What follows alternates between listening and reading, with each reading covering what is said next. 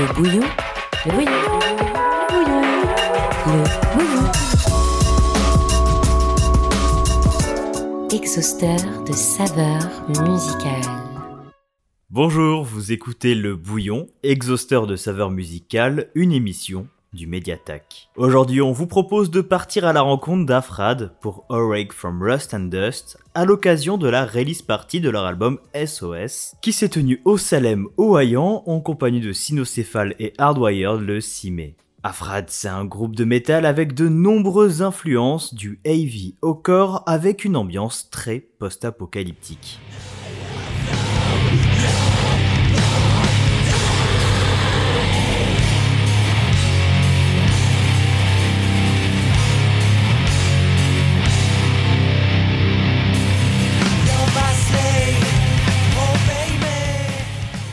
Salut, c'est Lucas, euh, bassiste, euh, chanteur, euh, accompagnateur et également membre fondateur avec Jarod euh, du groupe Afrad. C'est une belle bande de copains avant tout, et c'est aussi un groupe de métal, un groupe de métal aux origines euh, diverses et variées. Alors on va trouver majoritairement tout ce qui va être la scène new metal fin années 90 avec des grosses influences comme Korn, Limp Bizkit, euh, des trucs très groovy avec du rap, un peu fusion, tu vois, un truc Rage Against the Machine et tout. On va vachement tirer aussi nos influences de toute la scène metalcore et hardcore début années 2000. Donc ça va être des grosses lignes mélodiques avec des gros des, des gros breakdowns qui vont te casser le crâne euh, comme il faut, et des trucs très groovy, un peu à la Pantera, Lamb of God.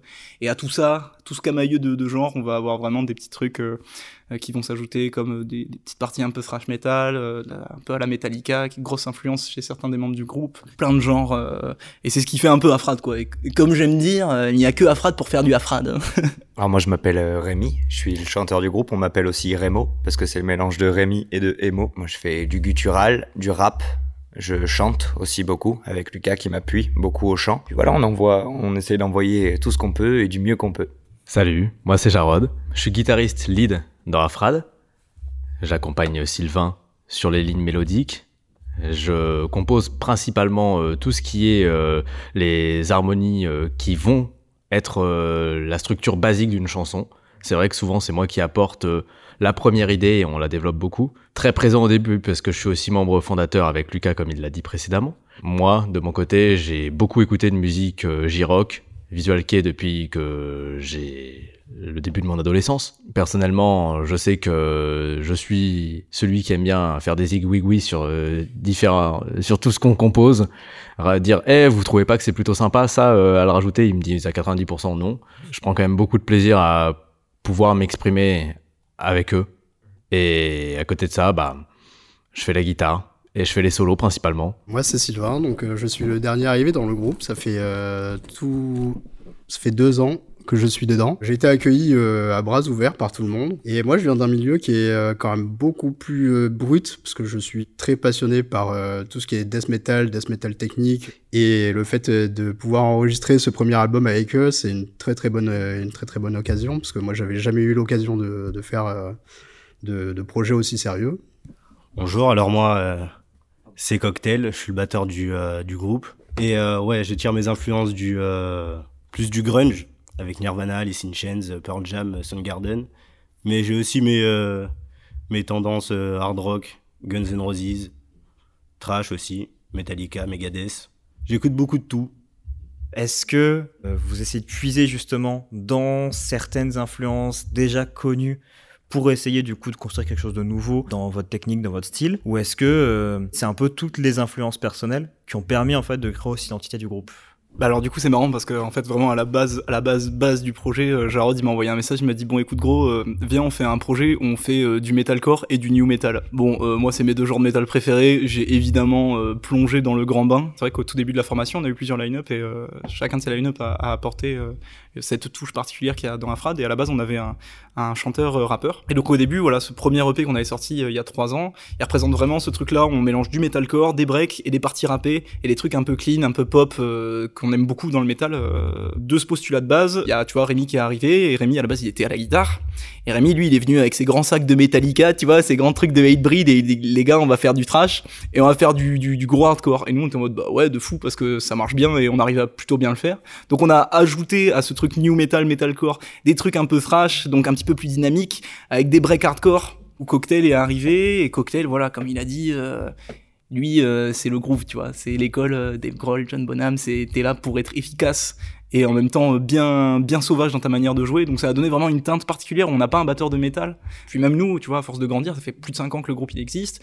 On s'est vachement euh, nourri de plein d'influences à droite à gauche. Et donc là, on est un peu en train de voilà de, de, de toucher un peu à tâtons ce qu'on peut voir, ce qu'on peut faire surtout, parce que c'est bien de vouloir faire des choses, mais si on peut pas les faire, c'est un peu compliqué.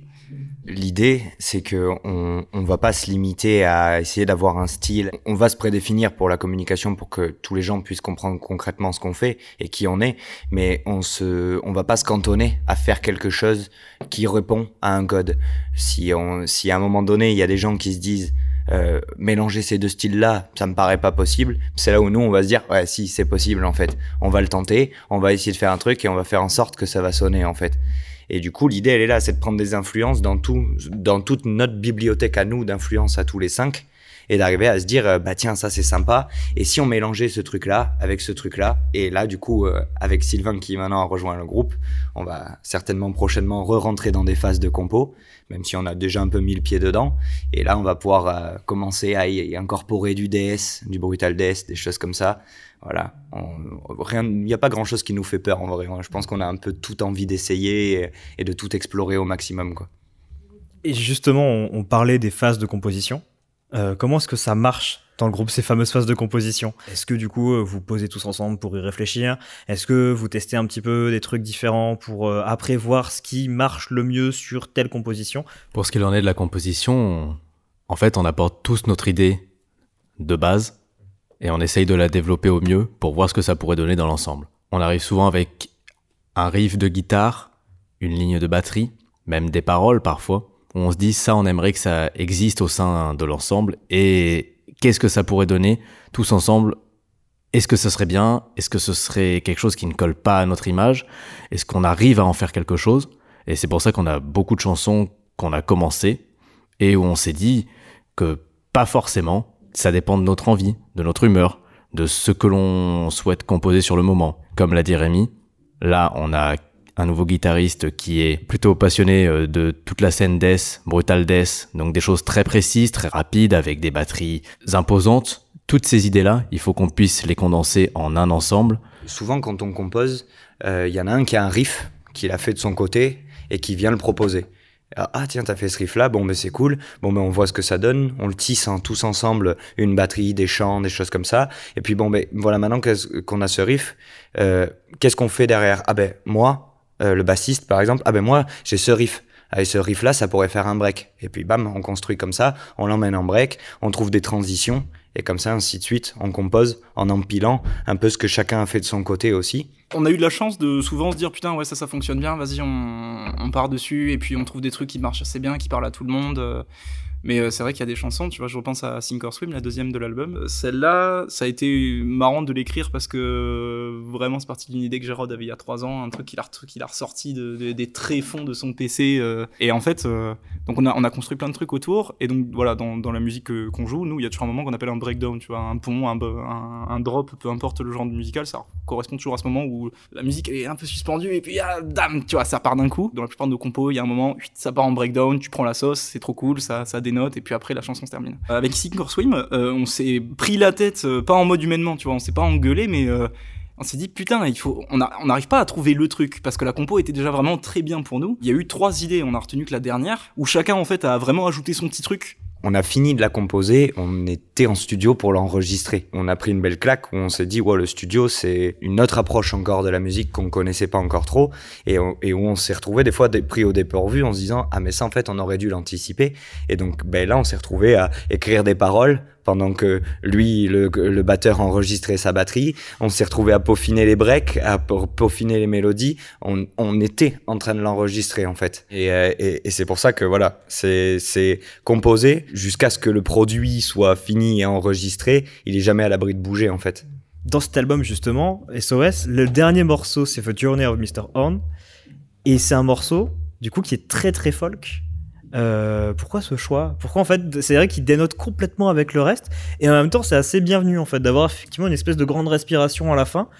Euh, comment s'est fait ce choix du coup d'inclure dans la setlist ce morceau particulier? Lucas vous expliquera euh, bien plus en détail. Ce morceau, on, on le prévoit comme un morceau évolutif. L'idée, c'est d'essayer qu'il y ait un Mr. Hans dans chaque album qui va évoluer d'album en album et passer par différents styles, mais en restant sur euh, cette base et, ça raconte une histoire. Et ça, je vais pour le coup euh, laisser mon bassiste vous l'expliquer, Lucas. Alors déjà, c'est un, un joli cadeau euh, des copains qui m'ont laissé mettre cette, cette track sur l'album. Voilà, parce que c'est vraiment un truc euh, 100% moi pour le coup. En fait, c'est vraiment, euh, nous, on a un petit univers autour d'Afrad euh, qui est pas transmis pour l'instant dans tout ce qui est paroles, à part dans cette chanson, où on part du postulat de base que bon bah, euh, on sait pas où ça se passe euh, l'histoire dans notre groupe, on sait pas où ça se passe, mais euh, c'est longtemps après qu'il y, ait plus rien sur Terre. Bah dans ce monde, euh, il y a un peu euh, l'équivalent de Belzébuth qu'on a appelé Mr Horn. Et euh, faut se l'imaginer comme euh, une vieille chèvre, tu vois, qui se gambade comme ça. Tout le monde est déjà mort, donc tout le monde est déjà passé par chez lui. Mais il se fait chier parce que plus personne ne vient lui rendre visite. Mais euh, voilà, il va se balader sur Terre et il va euh, constater en fait l'échec de l'humanité face à toutes les problématiques que, que nous on peut vivre actuellement. Parce que même si on n'est pas un groupe engagé, on a quand même des convictions chacun personnellement. Et c'est vrai qu'avec Rémi, on a des choses à dire. Voilà, on a des choses à revendiquer et ça passe de plus en plus par les paroles progressivement. Et euh, Mr. Horn, c'est un, un biais euh, pratique pour ça. On peut parler, je sais pas, d'écologie, de, souvent c'est dans des idées très anticapitalistes, tu vois, euh, une sorte, de rejet de la hiérarchie. euh, c'est cette idée de voilà, c'est les riches qui s'engrassent et nous les pauvres on prend tarif. C'est vraiment ce truc très basique de lutte des classes. Et donc voilà, ça ressort un peu dans ce morceau. C'est un truc que j'avais composé à la base en cours. Et j'aimais bien le truc, et en fait, je me suis dit, tiens, pourquoi pas essayer de, de, coller ça avec l'univers d'Afrad. Et j'ai proposé l'idée aux gars, ils ont bien aimé, et puis euh, de fil en aiguille, j'ai composé le morceau en entier, et, euh, et le résultat est tel qu'on peut l'entendre à la fin de l'album. Voilà, et je trouve que c'était intéressant de le mettre à la toute fin de l'album, parce qu'à la base, je me posais la question, je me disais, tiens, est-ce qu'on pourrait pas le mettre au début? Est-ce que si on le met au milieu, ça casse un truc, tu vois? Et en fait, le mettre à la fin de l'album, c'est vraiment une conclusion. T'as tout ce qui s'est passé. euh, T'imagines que toutes les chansons qu'on a enregistrées, je sais pas, c'est des, moments, des, tranches de vie dans, cette temporalité-là, et qu'en fait, à la fin, ben, Mr. Horn constate ce qui s'est passé, et il y a plus rien. Lors de son voyage, il finit par trouver un album d'Afrad au milieu des décombres et il se met à écouter ça et c'est un peu le seul vestige euh, de l'humanité euh, où il entend des humains qui, qui sont là, qui sont vivants et qui s'expriment et il a un peu que ce biais-là pour, euh, pour, euh, pour se rappeler de ce que c'était en fait. Et du coup, le diable lui-même rentre dans une espèce de névrose où, euh, où il a le bad quoi. Il a le bad parce que ben, parce qu'il a le bad de pas pouvoir mettre le bad aux autres quoi. voilà. Et ouais, pour finir rapidement, c'est vraiment le refrain est très significatif de ça. J'ai vraiment essayé de faire un truc qui parle très rapidement, où tu, tu peux comprendre la chanson uniquement avec le refrain. Le, le groupe s'adresse directement au diable. Ouais, il y a une idée. Il y a une idée de ça, mais bon, c'est encore des trucs, voilà, on, on explore encore un petit peu. euh, c'est un projet, mais il y a vraiment cette idée, voilà, de chanson évolutive. On est déjà en train peut-être de travailler sur la deuxième partie. Je ne dis rien, mais voilà. Si je peux d'ailleurs toujours continuer sur l'album SOS, ce qu'on remarque également, c'est, euh, et qui du coup euh, dénote un peu avec ce qu'on pourrait qualifier du reste de l'industrie musicale, c'est la longueur des morceaux. On est à peu près sur une durée moyenne de 5 minutes, et là justement vous prenez le temps d'aller au bout de vos morceaux, de, de, de, de laisser du coup euh, l'ambiance s'installer, de laisser le rythme s'installer. C'est une volonté aussi dans vos compositions. Est-ce que c'est aussi peut-être un écho live? Pourquoi? Est-ce que c'est un choix d'ailleurs euh, déterminé en fait le, le fait d'avoir des, des morceaux un peu plus longs qui laissent un petit peu plus le temps de, de s'immerger dans, dans ces différentes ambiances? C'est pas une volonté particulièrement de faire des morceaux longs. Je pense que c'est ça, ça va aussi avec notre manière de composer, qui est qu'on va se dire, on va rajouter ça, on va rajouter ça, jusqu'au bout d'un moment où on se dit, bon ben là ça suffit. Là comme ça, c'est bien. Le morceau se termine là. Comme ça, c'est cool. Euh, on a construit notre structure. Il y a ce passage-là. Les gens, il y a breakdown, ils vont se taper dessus. Ça revient sur un refrain plus dansant, plus pop. Re-breakdown et fin du morceau par exemple. Et, c'est comme ça qu'on compose. Et donc, du coup, sur la longueur du morceau, on, on cherche pas à faire particulièrement des morceaux courts ou particulièrement à faire des morceaux longs. En tout cas, je pense pas. Euh, on compose et on voit où ça nous mène. Et le fait est que, du coup, comme on aime bien prendre notre temps et, justement, comme tu dis, euh, se la- laisser installer des choses euh, pour nous, pour le public aussi, pour l'auditeur, ben, ça fait que euh, nos morceaux, oui, durent généralement euh, sur, sur cette timeline-là, quoi, 5, 5 minutes environ. Là, ce soir, du coup, c'est le premier concert que vous organisez au Salem à l'occasion de la release party de l'album SOS. Comment est-ce que un, un groupe avec cinq personnes arrive à fonctionner justement sur le travail de scène? Comment est-ce que vous vous coordonnez? Alors, faut savoir que nous, euh, sur scène, on est très. euh, faut, faut, je pense que si, on est, si les gens aiment bien ce qu'on fait en studio, faut vraiment venir nous voir sur scène parce que c'est une énergie très différente, c'est un son très différent. Et euh, le truc, c'est que c'est cinq individualités sur scène qui se, qui se rapprochent beaucoup. On est très différents dans la manière de s'exprimer, dans la manière d'appréhender la scène.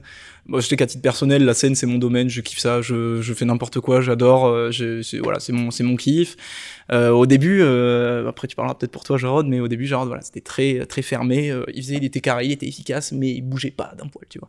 Euh, Rémi, plus le temps passe, euh, ouais, c'est ça, comme tu dis, cocktail, ça lui allait bien parce que ça te donnait cette identité où t'avais quatre zi- zigotos qui bougeaient partout et lui, carré quoi qu'il arrive, tu vois. On est cinq personnages différents qui, qui coexistons sur scène et je trouve que le mélange, il marche bien. Pour rebondir et compléter ce que disait Lucas, c'est vrai que on n'a pas vraiment le même caractère de base, surtout sur notre manière d'appréhender euh, la scène. Déjà, Lucas, lui, il est très habitué de base. C'est quelqu'un qui a grandi dans l'univers musical et qui a toujours aimé se montrer aux gens de la manière la plus positive possible. Et c'est pas forcément le cas de tout le monde, c'est sûr. On a des gens qui sont plus timides, des gens qui sont plus affirmés, des gens qui ont un caractère plus frontal, et d'autres personnes qui sont plus réservées. On n'a pas vraiment travaillé ça de base parce qu'on voulait savoir comment on pouvait se comporter déjà sans connaître euh, cet univers et en le découvrant par nous-mêmes.